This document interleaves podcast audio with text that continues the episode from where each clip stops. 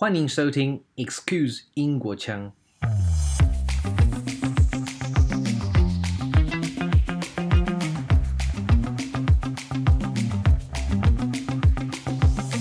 美国的法令来讲的话，狗其实就是一个人，他们的保护机制其实是非常非常高的，不像、嗯、不像台湾，就是有一个非常莫名其妙、非非常莫名其妙的规定，比如说，呃，在规定上狗是物品，对，但是在国家公园里面，它又有狂犬病。除了 EQ 跟 IQ 外，在当今世代，CQ 也逐渐受到重视。所谓 CQ 就是 Cultural Quotient。中文译为文化商数，就是对具备跨文化沟通合作的能力的衡量指标。我们今天提到它，不是要探讨哪两个人类文化间的沟通，我们今天谈的是狗与人的文化差异。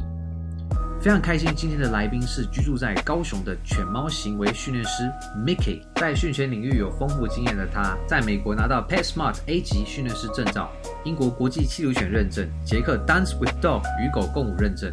族繁不及备载。除了家犬外，二零一六年魏德胜导演的电影《五十二赫兹我爱你》的猫咪演员训练师，二零一六年的美国 Terry Ryan Chicken Training 训鸡证书等等。人们常说狗是人类最好的朋友，但朋友之间也会吵架、误会以及分手。今天 Mickey 将跟大家比较各文化是如何对待狗，还有我们可以怎么样增进与狗的互信、和谐共生。Hello，Mickey，可以跟我们分享一下训犬师的工作内容吗？还有就是，你觉得这行业里最难的部分是什么？基本上训犬师的工作，可能很多人都认为它就是训练狗狗嘛，就跟狗狗互动啊等等这些。嗯、但其实当然有分很多种类啦，有专门警犬的啦等等不同分类。那以我自己个人来讲的话，我们算是陪伴犬，所以其实我主要对的对象不是狗，而是主人。所以这个行业对我最、嗯对我所谓陪伴犬的训练师最难的地方，其实就是你要跟主人互动，你要了解主人们在想什么，你要了解，其实最难部分就是人，你要有办法 说服人，然后让他们理解这个环节，然后让他们对于宠物自己家宠物们的互动有所改变。我觉得这是最困难的。嗯，所以其实训犬师虽然叫犬，但是其实。也可以说是训人师喽，对，其实是可以这样说的，对，然后就需要读一些，比如说心理层面的书籍啊等等，其实会有帮助。OK，所以心理学，你是说人的心理学，其实反而是有帮助训犬师的这个职业？其实我觉得是有的，就是至少你会知道怎么去跟人互动，嗯、因为其实我听过太多，很多人都会问我这个工作怎么去。呃，怎么去进修啊？怎么去得到这个头衔等等之类的？那我常常会问他们一个问题，嗯、就是你喜欢人吗？嗯，你喜欢吗？我喜欢，对啊。好，OK，那很好，对，就是变成说，嗯、大部分我得到的回复都是不喜欢，因为他们认为说，哎，训犬师就是可以跟狗一直互动，但其实最主要的，你必须还是要跟人，就是这件事情是很重要的。嗯，所以如果你有办法对到人，跟他们，如果你都不喜欢人，那其实互动上会比较困难。那我就请他们去寻求一些可能针对狗的，比如说在收容所啊，或者是在呃美容业啊，这个可以直接对到宠物的，会比较容易一点。但最终你还是会对到主人啊。嗯，所以说到其实人是最难的部分。嗯、那你会觉得人跟狗的互动上面，这个跨物种的文化冲击，你可以举几个例子吗？跨物种的文化冲击哦，对，比如说，比如说认知上面，像是嗯，人会认为狗其实这样做是在，比如说是在忤逆主人啊，或者是呃，我们听过很多的呃，不管是电视节目也好，会说你要当狗的老大，就是这种认知上面的冲突，就是人认为狗是想表达这样，可是其实狗或许是想表达那样，就是有没有在呃训犬师这个行业发现到有很多是。不同物种之间的认知落差，有啊，百分之大概九十九点九。对，有没有什么例子可以跟大家分享一下？最常发生的就是主人会认为狗做这件事情是故意的，嗯，或者是他们知道明明自己知道自己做错事，但其实呃，他们就是讲不听、打不怕，然后骂骂骂也没有用。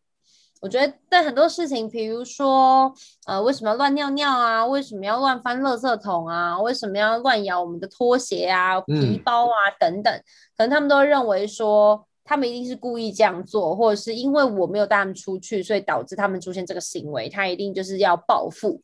但其实狗狗根本就没有这种心态，或者是甚至，呃，最初最初在提倡的就是所谓的老大理论，你必须要做他的老大，你必须要做他的，呃。你要很有威严，他才会听你的话。嗯、但其实，呃，提供提出老大理论这个人，这个学家他自己都推翻自己的理论，说其实不是，这不是正确的。嗯，那就变成我们一直希望可以推广的事情是，其实不需要做他的老大，而是可以跟他做很好的朋友或家人，可以用比较良好的沟通方式去得到这个结果，而不是用揍打骂。因为其实台湾的小时，台湾。现在可能比较不会，但台湾的教育都是属于比较，嗯，嗯压，嗯，怎么讲压制吗？也不是说压制，台湾的教育都会比较属于是，嗯，就是比较呃，你要听我的话这样子。对，就是你要听老师的，我是爸爸，我是妈妈，你就是应该听我的，我一定是最好的。但他们并没有达到一个沟通，嗯、我我认为啦，人与人之间就是反而是都是在讲道理，就是我讲道理给你听，我希望你可以这么做。那宠物之间，其实我相信很多主人也是，他认为讲给他听，他就会懂，或者是很多人有一个迷思，就会认为说，狗狗只要长大了，它就会好，就它只要年纪越来越大，这些行为它就慢慢不见。在某些程度上，某些层次上是对的，但是不是像，因为像人，我们会一直接受教育嘛，可能从幼稚园、从小学、从国中、高中，我们会接受不同的教育而去改变我们的思维。但其实狗狗也是一样的。如果说我们都没有教育它，没有去教导它，它是不可能会改变的，因为毕竟它没有接受教育。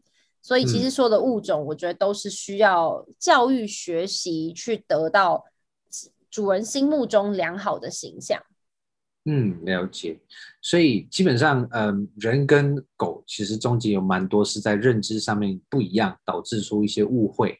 所以也会进而有一些摩擦。所以您遇到这样子的这种冲击，会不会很多时候，呃，是主人很难接受另外一种思维呢？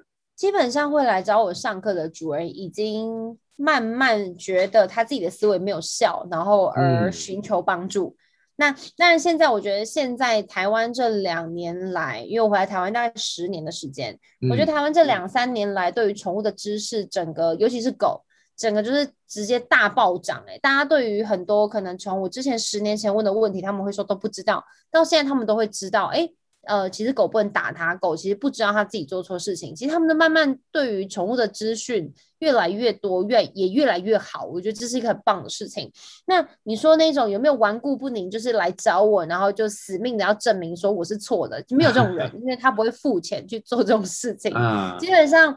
呃，愿意，其实很多时候他们来上课之前，他们就是说，可能这样有效吗？有怎么样吗？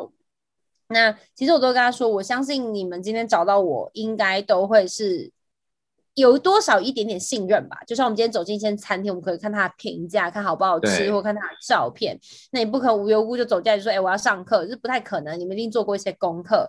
所以其实主人，嗯、我觉得我的主人都很棒的是，他们至少来这边之后都会愿意尝试。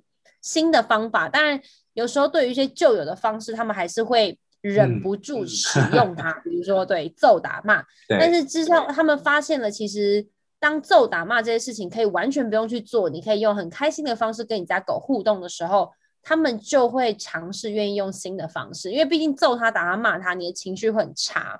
那他们可以发现说，在课程中我们可以教导他们，其实不用揍他，不用打他，你就好好跟他可能互动。他们就可以得到很快速的结果，嗯、所以在课程中，他们其实可以感受到这些事情，导导致他们会相信这样子的学习是对他们跟狗狗之间是有帮助的。嗯，你已经提到了，就是狗饲主会找你寻求协助，所以我就很好奇，因为在台湾其实。呃，不不少机会是听到，呃，比如说邻居家的狗啊，遇到什么状况啊，然后呃，像是谁被咬啦，或者是狗跑到马路中间啊，就您的观察，一般最常见的饲主的问题是什么？都有哎、像我常常在推的幼幼班，就是狗狗在最好的学习时间是两到四个月。那现在非常多的饲主会在这个时间就带狗来上课，并不是因为他们有问题，而是他们想要更了解他们。嗯、所以，我们很推崇主人在狗带回来的时候就可以带它一起来上课。我觉得这是非常非常棒的，就是一起学习、一起成长，这是一件很很好的事情。那当然，就像你刚刚讲的，呃，很多会来上课的时候已经等到问题已经像雪球般大了。对，比如说吠叫，比如说乱大小便。或比如说，可能很多主人会觉得，本来乱大小便都不是一个问题，本来乱吠叫都不是一个问题，可他们搬家了，他们可能从乡下搬到都市，哦、或者是他们可能从一些就是比较狗狗这样叫没有关系的地方搬到不可以的地方，嗯、所以导致他们要改变狗的行为，这是对于狗来讲比较辛苦的，因为毕竟它都已经这样叫了十年，因为你的改变，它突然要去改变这些事情，其实是可以的，但主人必须要花更多的心力跟时间。但有时候，毕竟搬到都市，那个瞬间就会被邻居抗议啊，可能就要对，对等等这些状况。我有遇过一个主人，但他最后没有来上课，他因为狗的吠叫，他搬了四五次家。哇！对，我也觉得他很有毅力。然后我就觉得，既然你想要改变，我们可以试着做点什么。但是很多事主他们可能还是会觉得说不需要，或者是真的。没有这么严重，或者甚至最后他不想要上课，嗯、他就会把狗送走。这也是一个我觉得非常莫名其妙的点，就是在台湾我知道的，就是很常很容易就是说，哦，这只狗不乖，所以我要把它送给别人。嗯，哎，这个状况其实还蛮多的，特别是在收容所会听到很多这样子的案例，所以呃，你会觉得说这样子的情况，呃。在您刚刚讲，因为十年内你观察到这个大家思维开始显著的呃提升，有没有在狗的这个呃，就是他们会不会觉得说你负责了这个狗，呃，你就要去管它的这个生命，你不能随意的抛弃它？会不会这个思维也在这十年内开始建立起来了？还是你觉得呃很多狗饲主还是很容易最后不得已就是把狗送走？嗯，这个部分我觉得有，呃，应该说，我觉得努力想要上课，想要让狗变好的人变多了，嗯，但是丢弃狗的人，我觉得并没有减少。OK，嗯嗯，所以其实这个问题，台湾的这个狗相关的问题，应该还是有很大的成长空间，对不对？就是，呃，您刚刚讲，我相信应该养狗的人也变多了，对吗？在近几年有没有任何的统计显示，就是现在大家更更养狗有没有这样子的数据？有这样子的数据，养狗的人更多了，然后养猫的更就是养猫的会比之前的再多多一倍。可能养狗本来是一百只，然后猫只有五十只，现在已经快要超越狗了。哦，哇，酷！我自己本身没养猫，那你会怎么觉得说，呃，养猫的这个社会现象，就是是因为大家都觉得猫比较好养吗？然后狗比较难呃照顾嘛？是这样子的，导致这个数据趋势吗？我觉得导致这个数据主要原因是因为大家都越来越忙了，然后觉得养狗就是蛮辛苦的，嗯、还要大家去散步，还要就是捡大便，还要就是还会吠叫的问题，然后还会咬人的问题。好像养猫听起来就简单很多，就觉得反正只要关在家里啊，给它猫砂盆啊，它就会自己吃饭啊，自己等等等这些。但相对的，也因为对于猫咪的呃，认知或知识没有这么足够，嗯，所以很多猫咪也是出现一些比较不好的行为。但养猫的饲主比较好玩的事情是，他们如果是真的猫奴，就是纯猫奴，不是 养狗养猫那种，就纯猫奴，基本上他们会接受猫咪百分之大概八九十所有的行为，比如说乱尿尿，可能对狗的主人来讲会很困扰，对猫的主人来讲，他们可能就会觉得。啊，没有关系啦，我就对我就就接受，我就洗床单就好了。但他们反而是我觉得比较特别的事情，说当然在表面上会觉得说啊，狗狗的主人，我常常会讲，狗的主人就是希望狗成为他心目中的样子。那猫的主人就会接受猫咪所有的行为。嗯、可是如果我们在更深入的去探讨到，也就是你并没有去了解猫咪的需求，而让它造成这些困扰你的行为。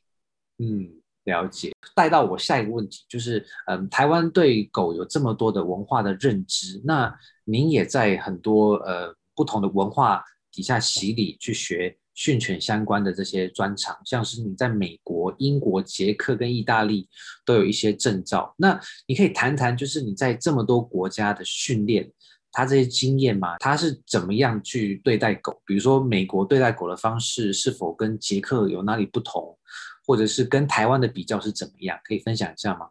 美国其实他们养狗的方式，他们就会认为说，我今天带了一个新的家人回家，他们就会全家一起来上课。他们就会觉得说，哎、嗯欸，我们需要跟这个新的家人一起学习，因为毕竟他是狗，我们不是这么认知，不是这么知道他们怎么去做这些事情，所以其实他们会愿意花时间，他会觉得这是一个新的新的就是新的 family member，就是新的一个家人，他就觉得我们就必须要去学习。知道他的状况，那我觉得这是很棒的地方。然后包括美国，其实有很多地方都是所谓的宠物友善，就可以到处带去啊。嗯、可能你在散步的时候想要看到他们，然后去餐厅吃饭，其实都可以带着。嗯，那很多很多就是公园啦，很多地方其实都是可以去的。但相对的，因为在国外的狗狗，它们的社会化也比较好，意思就是说，每天主人每天带他们出去散步。大小便去接受世界，呃，刺激新的，因为环境去刺激新的事物，那他们就会觉得这是一件很正常的事情。所以这些狗其实会觉得出门就是很正常，嗯、所以它的体力跟精力也得到足够的消耗。嗯，那所以这些狗就会偏稳定，毕竟环境不一样。那如果说像目前，我觉得就是像在欧洲国家，反而是更特别的。我在美国那个阶段，狗狗还没有办法进百货公司。现在我不确定，因为我也因为疫情的关系，直接也没有办法去回去美国。嗯。那像之前几次在意大利啊、在挪威啊等等这些国家，他们的狗是可以上缆车，可以进 LV，可以进 Gucci，可以进所有这些你想到的店看书。就是你进书店，你就会看到一个人，然后旁边有一只狗。在看书，然后在书店里面，你就觉得这根本就是不可能的事情。在在亚，就是在台湾哈，不要讲国其他国家，在台湾根本是不可能的事。嗯、我所谓的，并不是说在推车里面，而陪伴在呃，就是那个什么呃书店里面，这只狗是就是只是牵着牵绳，然后坐在主人的身旁，然后像就是你在各大名店都可以看到狗狗在里面。然后或者是像上次去挪威，我们就是坐缆车的时候，就有一对夫妻，他牵着一只狗，那狗就会高乖乖地坐在他们旁边。所以我觉得文化差异真的是差非常非常非常的多。那当然我也可以理解，台湾人就会觉得说啊，国外都这样，国外都可以做这些事情，为什么我们不可以？可是你要想一下，是别人的狗是每天出门，别人的狗都有去上过课，别人的狗是有礼貌的，在国外，但在台湾这部分有慢慢在提升了，我觉得已经非常非常棒了。嗯、但是有些饲主还是会觉得，就是可能还是没有到那个程度，嗯，这样讲的不太好。但就是，就是说整整体文化还没有要求到，就是大家不会有那样子的共识，是一定要上课。对，或者是狗狗一定是要礼貌的，我觉得真是蛮重要。就像呃，我讲一个最大差别好了，在台湾呢、啊，呃，有时候你走在路上，那别人牵着狗的时候，他们的主人会让狗别呃，你再再讲一次，就是主人会让他的狗随意来，可能扑你呀、啊、闻你呀、啊，然后检查你。可是我跟你是不认识的，嗯、但在国外来讲，这是一个不是这么礼貌的行为，你应该要控管好你自己的狗。而不是让你的狗随意的在别人身上这样子扑啊、舔啊等等的。嗯哼，我不是说那种欢迎哦，就是那种检查。可是，在国外其实他们完全不会。然后，我觉得有一件非常非常非常非常重要的事情，就是很现在我比较好了，但是在国外要不会去随意的触碰别人的狗。OK。嗯嗯，但这是我觉得需一直需要教育的文化，就是不是过来然后就是哎那狗好可爱，然后就摸下去。对，其实我常常都会请主人，就是说保护自己，因为你不确定这只狗状况是什么，但是比较好的说法。但其实讲真的，就有点像我突然看到一个帅哥，然后我就会说哎嘿，然后就摸他的脸，是谁能接受？嗯、就是不是一般人可以接受，所以这个部分我觉得在呃行为上面，我觉得是跟国外。我觉得目前落差最大，也是最困扰四主的。嗯嗯，我自己身为四主，我也蛮困扰的，因为我不太喜欢你走过来，然后就突然摸我们家狗吧。嗯，那你刚刚说到这，嘿，你刚刚说这几个国家，他们上课的呃，算是上课的这种呃氛围是在的，是说他们有这个制度是规定呃，就是新的饲主一定要去上课吗？还是说他们就自己有自己的文化，是你新养狗你不知道，你就要去上课？嗯、呃，我知道了，在德国你必须要去上完课，你才有，然后上完课你要跟狗一起去学习，你都会了，你才有办法把狗领回家。哇哦！所以就是基本上不不同国家还是不太一样，但是整体的氛围就是狗上课是。呃，是很重要的，所以整个家族最好都也跟着去了解一下，这样子。对，然后当然，因为国外他们的其实地也蛮大的，所以相对的狗狗消耗的体力啊，他们可以出去奔跑的也比较多，也不会有一些莫名其妙的人突然来摸他们。所以像上课，如果我们看到其他同学的狗狗，我们要摸他们之前，我们都会说：“哎，可以摸它吗？”或者是“哎，可以帮它拍照吗？”因为我曾经就有一个朋友，他就是在国外看到。可能他很喜欢的品种，那他没有问，他就拿起了手机，然后就拍了对方的狗。那对方就很生气的走过来说：“你可以把你刚刚拍的照片删掉吗？”那他其实他自己也发现说：“哎，对我怎么可以这么不礼貌？怎么可以这样子？”所以其实，在国外你要去拍别人的狗，你要去拍照，拍就是拿手机拍拍照，拍其他的狗，或是你要去摸别人的狗，这件其实都是一种尊重，你都应该要询问他们可不可以做这件事情。所以在台湾你应该很。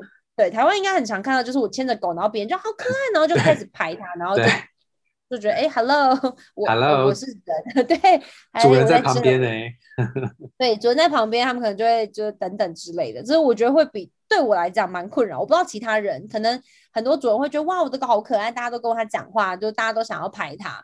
但我觉得有一点微微的侵犯到自己的生活，可能是因为之前在国外待过了，我不知道你的感觉是什么。嗯其实我跟你感觉其实蛮蛮多是很像的，比如说他会直接摸头啊，或者是直接拍照，我就觉得说，嗯、呃，如果把狗当成是人的话，你会对人直接这样拍照吗？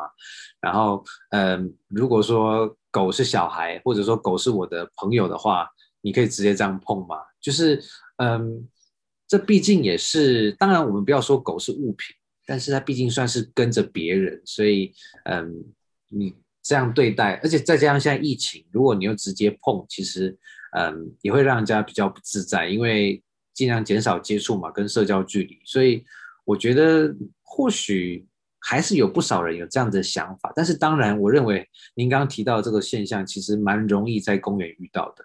嗯，对，但是我有想到有一次我去逛那种就是。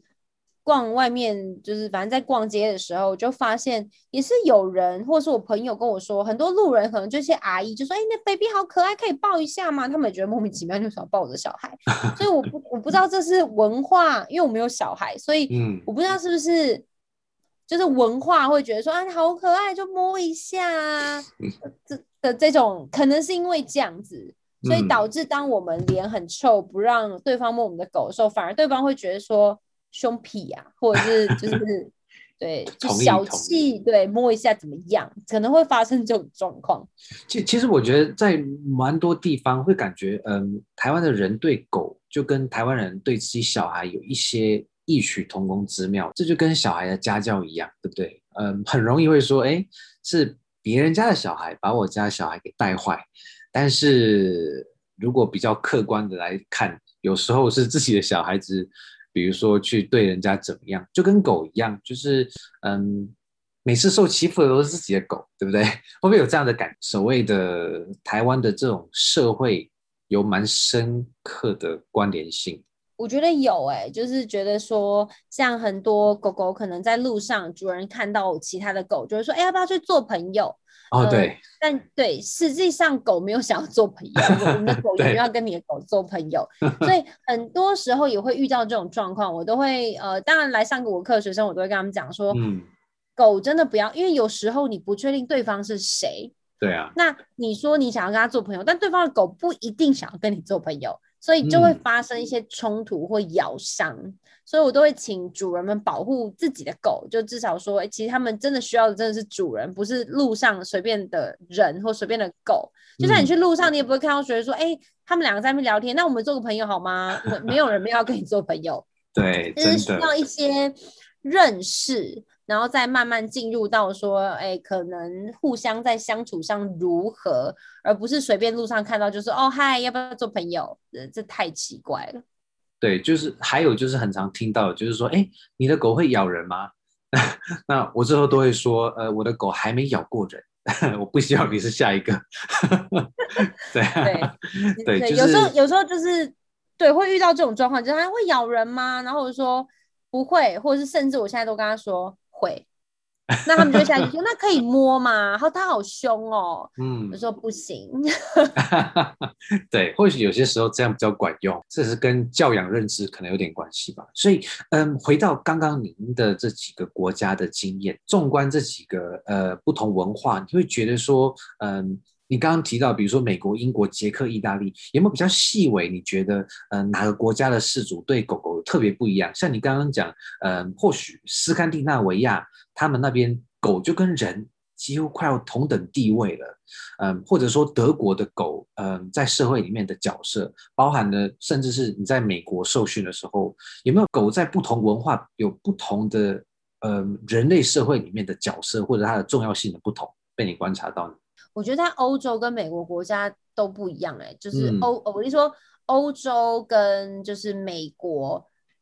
其实是蛮类似的，但是之前我以为美国是最好的.但因为就发现，毕竟之前没有这么常去过欧洲，但近几年都会往欧洲跑的情况之下，嗯、会发现他们对于动物们的权利其实是非常非常大的。他就是一个人。嗯、那以美国法律来讲好了，因为毕竟我看不懂意大利文，也看不懂就是。挪威文，但是以美国的法令来讲的话，嗯、狗其实就是一个人，他们的保护机制其实是非常非常高的，不像、嗯、不像台湾，就是有一个非常莫名其妙、非非常莫名其妙的规定，比如说，呃，在规定上狗是物品，对，但是在国家公园里面它又有狂犬病，嗯。嗯，可是它是物品，所以 在。矛盾，对，在在这个部分上，其实是非常非常矛盾的。但我可以理解，就是说，嗯、那你说因为有狂犬病，你要就是等等这些要执行这些事情，你不让它进来。可是某些程度上，在法律上，狗是物品，所以变成说，如果我今天我的狗不想养人的狗，那你的狗可能购买是两万块，那我就赔你两万块就可以了。它并没有所谓的精神损伤，因为其实我学生有问过我这些问题，哦、就说，嗯、那我的狗这样子被别人咬了，那。我有没有办法有其他的求偿？比如说它心理层面的啦，或者是什么的？但其实狗是会受伤的，心理层面是会受伤，因为它被咬，或者是它被攻击，或者是它被做了一些不当的处置。但是在法律上，台湾法法律上是没有保护这些事情的。它就是啊，那个物品买多少钱，它就是你最多就赔它这个价格。所以真的只能说，就是台语的虽然够细腻啊，就是你只能把自己的狗给照顾好，因为一旦出问题，其实它就是一个价格嘛，对不对？对，所以我都会请主人就是好好，真的是好好保护自己的狗，就不要有任何的万一。嗯、那有时候自己牵好的狗，别人的狗还会不牵的冲过来。像国外，哦、像在美国的法令就是非常保护牵绳的狗。当然也要看强度，你不能牵那种伸缩牵绳，然后就离你十公尺，当然也是不行的。但是他们会保护六是六尺 six foot，这样多少？六三一百一百二十还是一百八十公分以内的那个距离啊？那如果说是你的狗冲过来咬了我家狗，那是你的狗的问题，因为我的狗是在牵绳上面的。但是如果说你的牵绳是用那种十公尺的，那你的狗已经离你十公尺之外，或者是十公尺已经超越那个保护的距离，那你的狗被咬就不会是对方狗的问题，是因为你自己没有把它控制在安全范围。您刚刚有提到，就是美国啊，或者是欧洲，他们对狗的呃地位是不一样。那你会觉得台湾呃现在法律虽然说是物品，那你觉得呃？台湾人呃，在看待狗在他们家庭里面的地位，你有没有觉得有没有什么样子的呃，比如说呃，有些人会说他是家庭的成员呐、啊，那也有人说台湾过去是把狗当来看家，比如说三合院，对不对？狗是负责来顾家的，嗯、所以你你觉得你这样宏观看整个台湾社会，有有有没有觉得狗是扮演哪哪一些角色？我觉得从可能之前最初在顾顾门啊等等这种观念，到现在已经慢慢大家越来越把狗当成是家庭的另外一半。嗯，但有些另外一半又会宠过头，就比如说狗不能落地啊，狗不可以出门散步很脏啊，然后 等等这些又是有点太偏执了，就变成说，哎、欸，我们对它没有错。我虽然说我也把我的狗当成就是人一样，他们可以坐在沙发上，他们可以睡在床上，这都 OK 的。但是变成说，我觉得该有的礼貌还是要有，它不可以上餐桌。嗯、就当然这是每个人的规定了，就每个人希望不一样，但他们还是要出去玩，他们还是要出去散步，他们还是该要拥有狗的一些。天性跟行为，但不能说，因为你把它当成人看，虽然我把它当成人看，但是该有的规范，我觉得还是要有。所以我反而觉得是、嗯、因为我遇过蛮多主人是因为怕脏，所以不带狗出门，嗯，或者是对，因为觉得外面就是外面世界很很危险，但毕竟它还是狗，不管你怎么把它当成对，就不管你怎么把它当成人看，它还是一只狗。对，所以就变成说，就是这方面的教育其实是蛮重要的。它既是狗，它又是人的呃家庭一份子。那怎么样去看待它？嗯、就是所谓的认知，你把它当成是一个，有人甚至把它放在自己的包包里面啊、你刚刚说的不落地，也有是嗯，他、从出门到回家，从头到尾都是被人家抱着或者穿鞋子等等。所以嗯、我相信很多没有养狗的人，可能看到这些画面都觉得真的。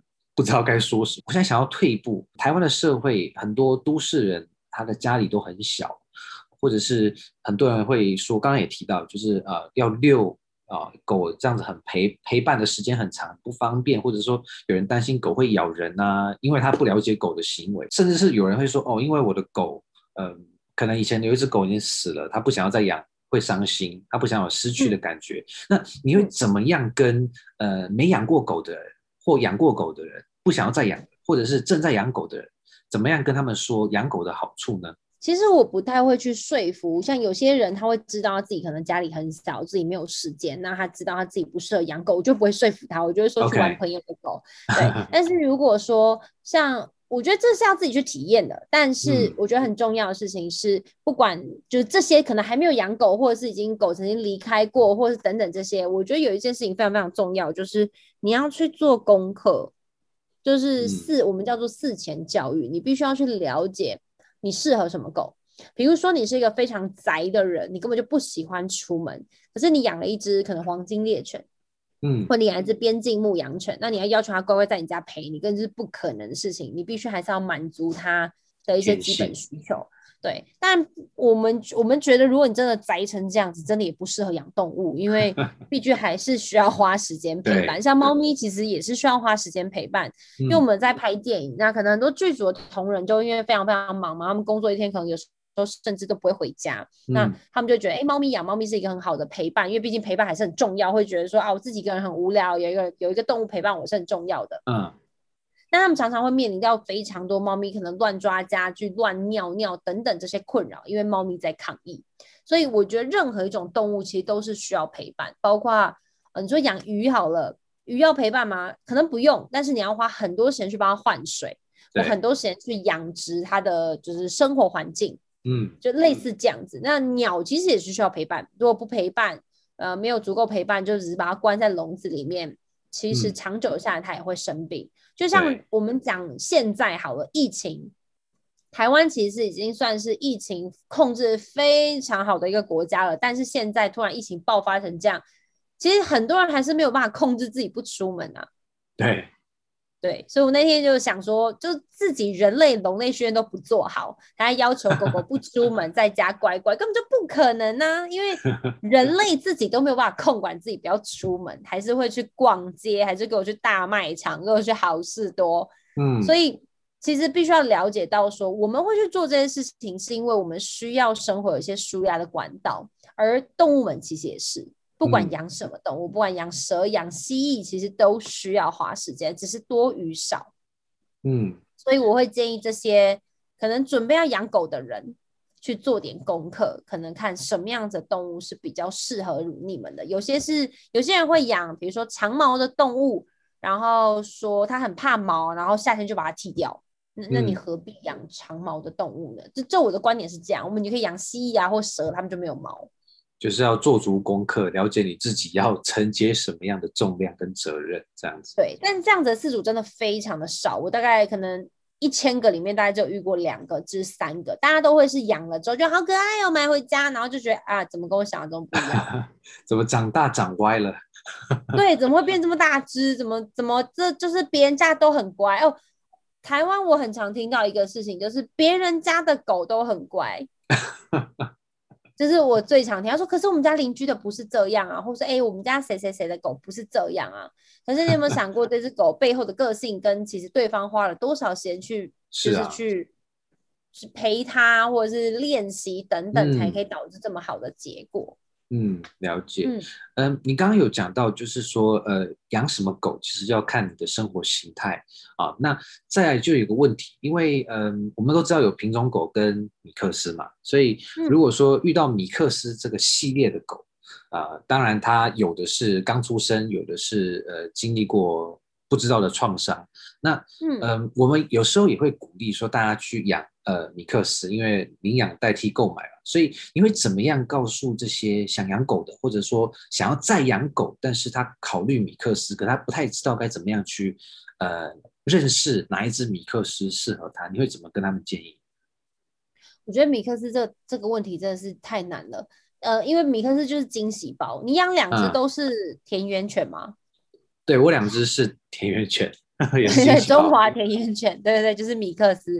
对，基本上我觉得这是一件非常非常困难的事情，因为米克斯可能大家的认知里面就是他们非常的健康，那就是这是认知上的。但其实某些程度上，嗯、呃，它的近亲也是很有机会的，所以其实它是可以是非常健康，或是非常不健康。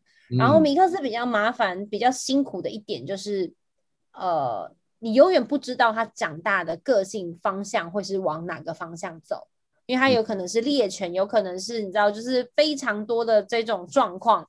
那米克斯一般我呃我我觉得就是以站在比较中立的角度来讲的话，我不建议像比如说住在套房的人养。OK，除非你每天就是都可以陪他出去散步，会每天会花非常多时间在户外跟他互动。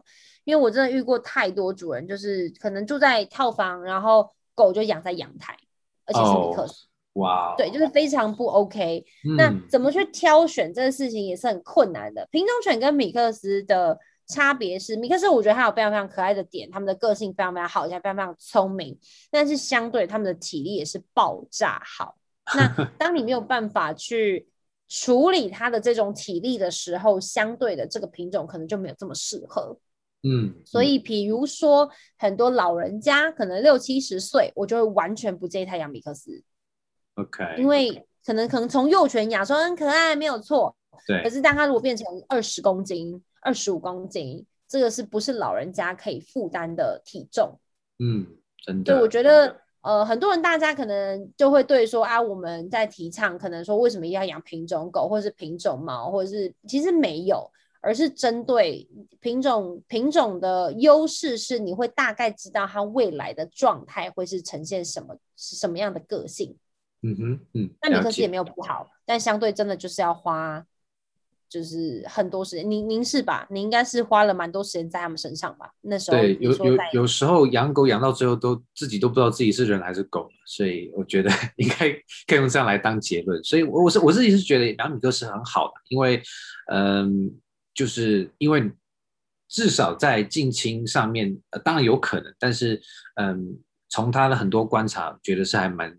健康的，那当然，因为他也年轻，所以也不敢说年老会怎样。但是就是呃，去接受他呃这样子没有被刻意的交配、被刻意的基因的这种呃组合，所以也是这样接受一个独立的存在，对啊。所以我觉得也是很看人怎么样去想狗就是的这个意义吧。所以嗯，对啊，那我也会很好奇想问，因为很多人会去呃收容所来挑狗。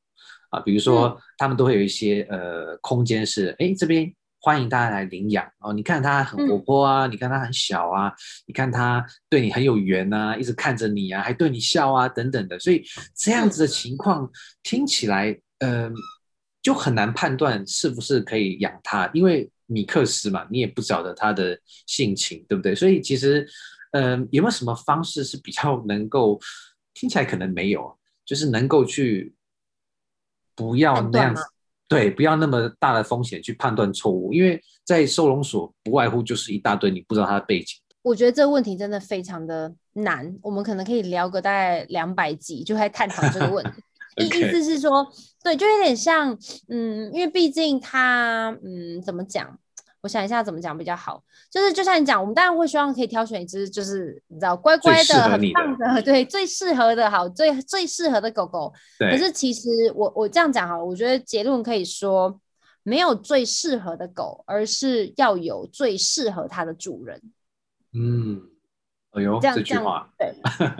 对，我觉得这样好像比较好，就是说我期待它很乖，嗯、但是因为你背后要花非常多的努力。我这样讲我自己好了，我养了狗，它们的体力都是爆炸好。我的有一只十六，今年要十六岁的柯基，哇它在十四岁的时候，它还可以游泳游四到五个小时，不中断吗？哇，不中断，几乎不中断，可能中间休息一下尿个尿，对。所以，呃，我在路就是在训练师的这条路上，没有遇过比它更神经病的狗。所谓神经病，就是体力炸好。嗯、那原因是因为我觉得它是呃，它是属于工作犬，所以它体力非常非常好。那很多人可能说，哎、欸，你的狗很乖。在认识我，呃，在还呃，在认识我之前的训练师，就是还还不认啊，对不起，还不认识我之前的训练师，其实非常非常讨厌柯基犬，他们就觉得就神经病啊，乱爱叫啊。然后发现，哎、嗯，我的狗为什么这么乖？绝对不是因为我是训练师，而是因为我花了非常多的时间在他们身上。嗯、所以我觉得没有坏狗狗，只有不认真的主人。说得好，我觉得，我觉得这是比较好的结论。我们可以不用讲两百集来探讨怎么去选，而是 你有没有办法给予他一个适合他的生活环境跟模式？因为毕竟。每一只动物真的都不一样，我们不会期待说它来它就一定是怎么样，而是你要怎么去教导它，怎么去教育它，怎么去陪伴它，让它慢慢成为你呃呃，就是慢慢让它可以融入你的生活，融入你的生活。对，嗯，对，其实像我我我自己也是，嗯，租租的地方蛮小的，那养了两只二十公斤二十公斤的狗，米克斯，嗯，这样子的数据在。很多人的眼里其实是很不适合待的地方，比如说这么小的空间养两只田园犬，活力这么旺，因为他们是猎犬，那这样子怎么会适合呢？所以真的就是要把你的生活去调整成，呃，简单讲就是人要配合狗狗要配合人，就是得到那个最棒的平衡是最难的，但是也是最重要的，因为嗯、呃，你也不能舍弃它。那决定要养就是一个责任的开始嘛，对，所以我觉得，嗯，我还蛮嗯认同您的想法，嗯，对，我觉得你刚刚讲完，我发现，嗯，对，其实应该是主人要去，就是你要在，因为他并没有要跟你回家，对啊，是你决定带他走的，所以你就要为他负起一辈子的责任。你可以不要带他，你可以不要带他回家，没有人强迫拿着刀。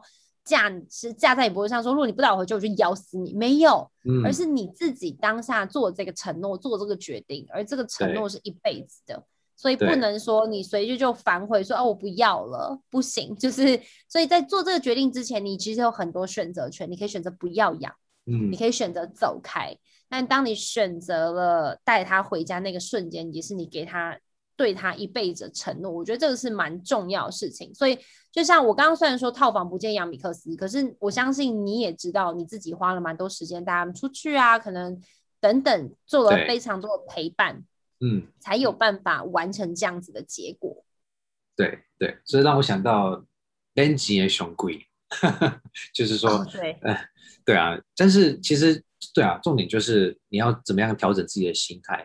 OK，所以说到心态，其实嗯，最近疫情嘛，当然疫情已经持续了很久了，但是最近的疫情呀，就是爆发之后，嗯嗯，因为在之前大家都是正常的上下班啊，上下学啊，所以以前的狗也大部分时间可能是自己待在家整天，这样子的改变是发生在呃。五月，就是大家变得都在家里上班哦，或者是分流在家，所以从行为的角度，你会怎么样建议？就是狗爸狗妈们在几乎是二十四小时都待在家里陪在狗身边，怎么样能够呃算是达到一种新的行为的平衡？因为狗基本上就是逆逆着主人整天，我相信，嗯，很多家长他家里有小孩子，一定很受不了。就是说，小孩子可能不知道爸爸妈妈在上班啊，会一直去呃找爸爸妈妈玩。那同样的问题也会发生在狗，就是可能爸爸妈妈在上班，然后狗也在旁边一直在那边玩。所以你会怎么样建议？就是爸妈该做什么样的调整来应付这个 work from home 的呃现在发生的这个新的模式？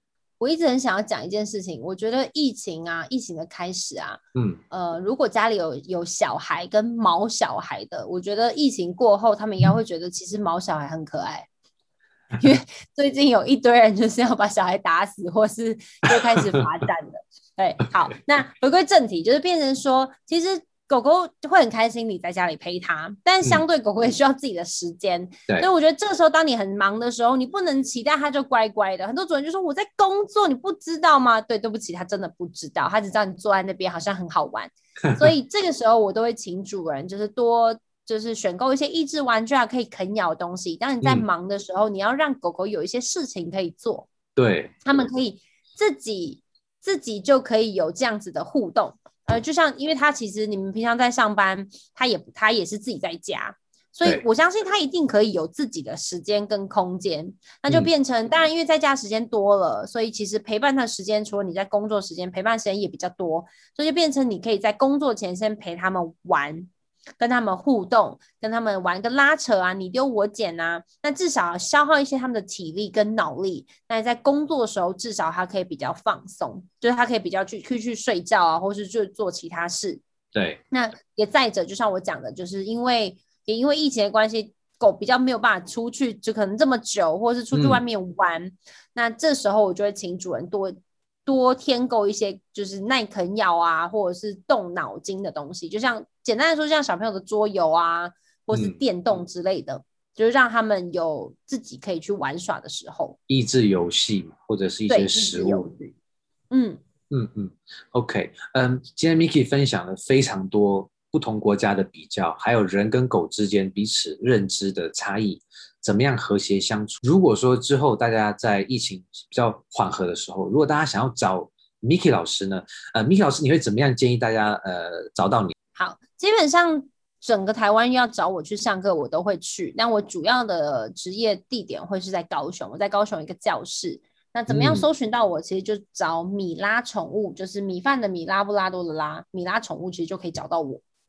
然后上面就会很多资讯，然后包括我每个礼拜五基本上都会开直播，然后上面也会有一些影片可以教导大家怎么去哦。我有最近在介绍品种，所以大家可能想要饲养的品种已经目前有柯基啊，可能有杰克罗素啊、黄金啊，可以先去回看一下那些品种，然后再看适不适合你。我有就是比较详细的去介绍每个品种的特性，跟它所需要的体力跟需要消耗的时间。嗯，OK，Miki，今天非常谢谢你的分享，也希望各位听众能够从中得到一些启发。Miki，谢谢。好，谢谢你。如果你喜欢这集 Podcast，也欢迎你订阅与分享。如果你是在 Apple Podcast 上收听，你的五星评价与留言是我最大的动力，继续制作更多来自全球特色的访谈。同时，你也可以加入我在 FB 的社团与追踪 IG。与其他听众共同交流想法。